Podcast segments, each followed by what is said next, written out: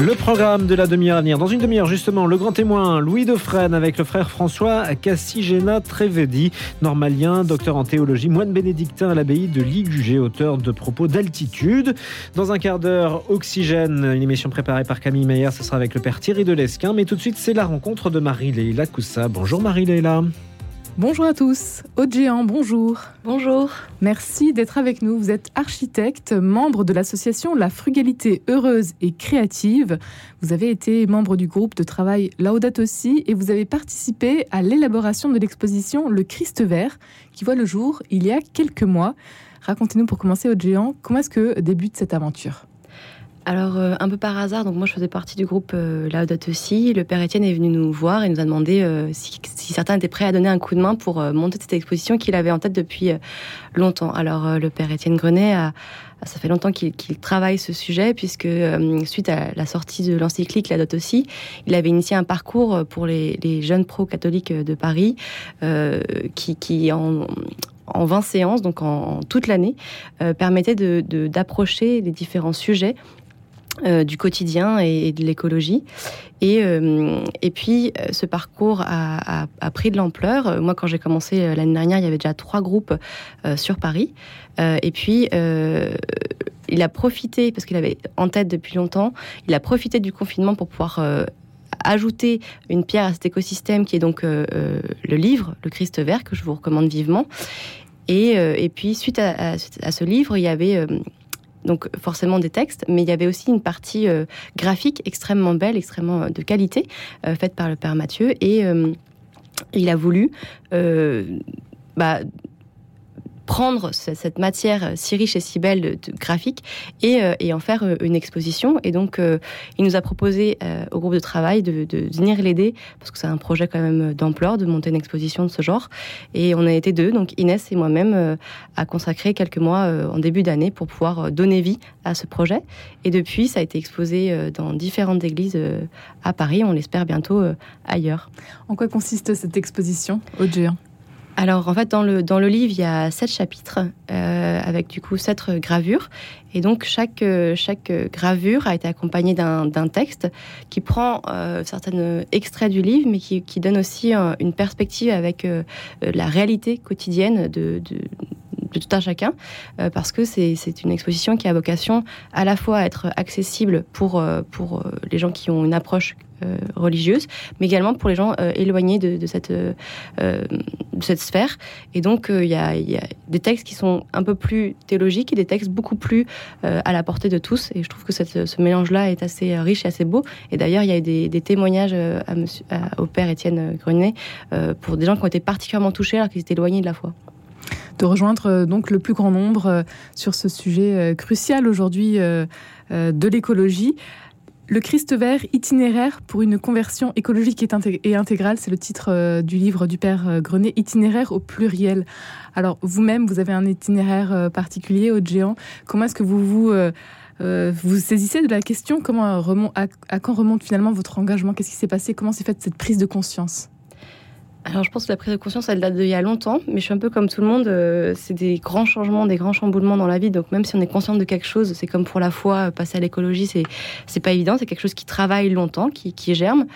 Donc moi je dirais que ça m'a touchée en 2005, et puis je suis vraiment passée à l'action concrète dans mon quotidien il y a 8 ans, en devenant euh, tout de go végétarienne, zéro waste locavore. Alors, euh, je suis passée un peu pour une luberlue au départ, mais, euh, mais aujourd'hui, voilà, j'ai ajouté... végétarienne, euh, vous pouvez nous redire ce que... Alors, je ne mange pas de produits animaux. J'étais pour un temps végétalienne. Pas de viande, pas d'œufs Pas de poisson. Non, bah alors, c'est pas de viande, pas de poisson, pas de fruits de mer. Et si on est végétalienne, c'est non plus pas de produits laitiers, pas d'œufs. J'ai été végétalienne un temps, mais socialement, c'est compliqué. Donc, je suis végétalienne le plus possible chez moi, mais socialement, je suis végétarienne. Voilà.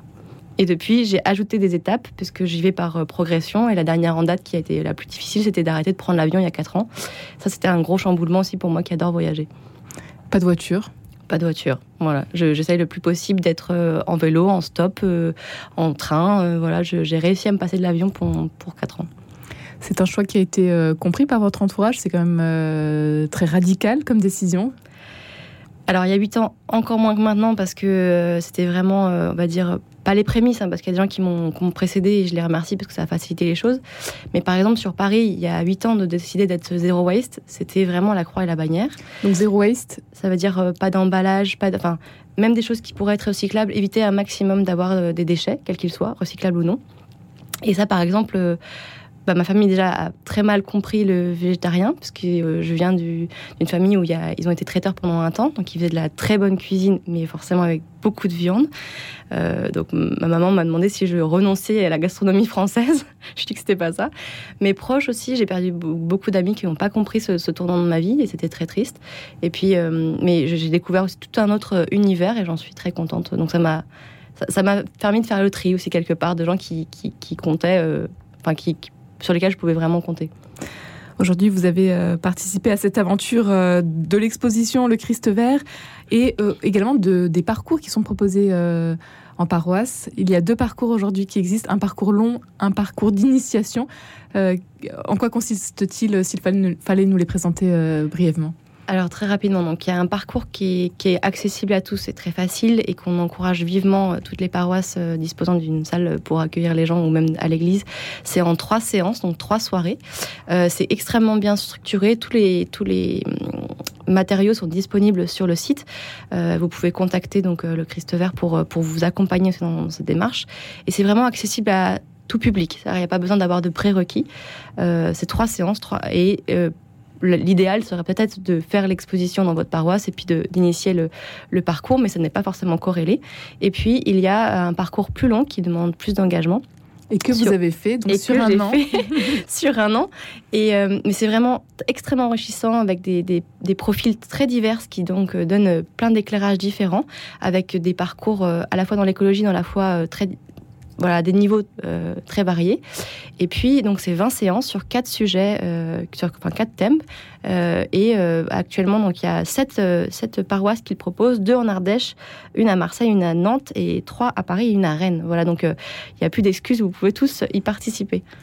Cette, ce parcours donc plus long, quels sont les thèmes qui sont abordés alors, euh, on commence facile, on va dire, par les sujets du quotidien, donc euh, l'alimentation, le transport, etc. Puis on va en complexifiant. On part aussi du transhumanisme, on parle euh, de notre impact dans les banques. C'est vraiment pas forcément un sujet qu'on aurait au, départ, mais vraiment c'est extrêmement large, extrêmement varié. Et, et s'il y a des, choses qui vous, où vous êtes plus ou moins à l'aise, vous pouvez aussi en parler. Par moi, j'avais présenté la partie de, de l'impact de la construction, puisque ça me parle particulièrement. mais d'autres avaient présenté leur métier euh, euh, pendant lors des week-ends, parce qu'il y a aussi des week-ends qui sont quatre week-ends qui sont euh, extrêmement riches avec des témoignages vraiment impactants. Et alors justement, vous qui êtes architecte, comment est-ce que vous arrivez à concilier vos aspirations écologiques et votre métier, votre mission au quotidien? Alors pour être tout à fait honnête, j'avais renoncé à mon métier en 2018 parce que j'étais dans une agence qui vraiment ne, ne fonctionnait pas avec mes aspirations euh, écologiques et sociales aussi, parce que c'est très lié pour moi. Euh, cest euh, on parle d'écologie, mais on, dit souvent que dans l'écologie, il y a une part humaine et d'être, d'être, de faire attention à l'environnement et notre maison commune, c'est aussi à faire attention à notre prochain. donc ça, c'est extrêmement important pour moi. Et cette agence ne me permettait pas de le faire, donc j'avais renoncé. J'étais partie habiter en Colombie. Et puis, je suis revenue en France et, et j'ai trouvé justement cette association de la frugalité heureuse et créative et je me suis dit, voilà, c'est dans cette fibre-là, c'est dans cette veine-là que moi je veux, je veux avancer. Et donc depuis, je, suis pleinement investie dans cette association, association et j'ai réussi à, trouver des agences qui, qui, mettent en œuvre ces valeurs euh, écologiques, sociales, euh, environnementales qui, me, moi, me parlent. alors par exemple, euh, s'il fallait nous citer quelques travaux que vous avez pu réaliser justement qui correspondent à vos valeurs alors, euh, le, plus parlant, peut-être, c'est ce qui va être possible de vous trouver sur Internet, c'est euh, un groupe euh, scolaire à Mulhouse. Et donc, ce qui, moi, me, parlait, c'était que dès le départ, on a proposé au maître d'ouvrage de, revoir le programme pour pouvoir garder un maximum d'arbres présents et ouvrir une partie de l'espace de la parcelle le soir, le week-end et les, vacances scolaires aux habitants. Donc, c'est une cour parc. et ça, par exemple, c'est quelque chose, la chronotopie, enfin l'utilisation sur la durée dans, le temps, qui, devrait être un, prérequis pour tous nos bâtiments publics qui sont pas ouverts, par exemple les écoles qui sont ouverts un tiers du temps en fait. et puis l'utilisation des matériaux aussi. donc, on a utilisé principalement du bois, du, du gramiterme, c'est de, l'herbe pour l'isolation. Enfin, des choses avec un, un impact réduit sur l'environnement et bien meilleur pour la santé des enfants d'ailleurs. Aude Géant, vous parliez euh, encore aujourd'hui euh, des nombreuses euh, réticences qu'il y a en matière d'écologie. Comment est-ce qu'on pourrait encourager je pense que lire l'encyclique, c'est déjà un bon début. et c'est accessible à tous. C'est très facile, de, très, facile à lire. Vous avez marqué vous-même dans, dans, cette lecture de l'encyclique alors, pour être tout à fait honnête, j'y avais rien appris en particulier. Par contre, ça m'a vraiment touchée parce que ça ancrait dans la foi euh, mon, approche écologique. Ça, c'était vraiment une. Et puis, c'est un outil formidable de communication euh, auprès de tous les publics. Euh, s'ils ne sont pas dans la foi, bah, de les amener par ce vecteur-là. Et s'ils sont dans la foi, de leur montrer l'aspect écologique. Qu'est-ce qu'on peut faire? Bah, Des gestes. Alors, c'est vrai que beaucoup critiquent les gestes au quotidien, mais je pense que c'est une première approche importante. Et puis après. Au quotidien, donc, attention aux déchets. Attention aux déchets, à votre consommation d'eau, à ce que vous achetez comme vêtements, qui peut avoir des impacts aussi désastreux sur les populations qui les fabriquent. Euh, enfin voilà, il y a énormément de choses. Vous pouvez, euh, il y a plein plein de sites qui sont disponibles sur Internet. Et puis après, euh, ben, en écologie, dans la construction, évidemment, avoir recours à des matériaux plus respectueux de l'environnement et, et vous-même. Odéan, vous disiez une expérience qui a transformé votre foi aussi, votre expérience personnelle de spiritualité. Pour vous en dire un petit peu plus, pour terminer disons que, que, j'avais une fois peut-être euh, encore euh, balbutiante. Enfin, que, je, donc ce parcours d'écologie est aussi parallèle à mon parcours de foi. Euh, j'avais réussi à, rencontrer des gens formidables à Paris avec la Société Saint-Vincent-de-Paul, avec qui j'ai fait ma route pendant 5 ans. Et, je pense que ce parcours aussi de l'année dernière m'a vraiment reconnecté à cette autre partie de, ma foi. Donc tout, tout, est gagnant. Une parole de l'évangile pour terminer, votre géant, qui vous porte dans votre mission. Alors je ne sais pas si une parole de l'évangile, mais euh, il faut se rappeler que tous les jours on peut s'émerveiller de la création et qu'on devrait le faire parce que c'est un geste extrêmement simple et accessible à tous. Un grand merci au géant d'avoir été avec nous aujourd'hui et puis pour euh, voir cette exposition Le Christ vert. On va voir sur internet tout simplement tous les tous les lieux sont indiqués euh, sur le site. Il y a encore deux paroisses qui le qui le proposent l'église Notre-Dame de l'Arche d'Alliance et l'église Notre-Dame de la Croix jusqu'à mi-novembre et puis après il faudra proposer dans votre paroisse. Et puis voilà peut-être bientôt très prochainement dans toute la France. Voilà, Marie-Leila, on vous retrouve demain pour une nouvelle rencontre. Radio Notre-Dame, il est 10h15.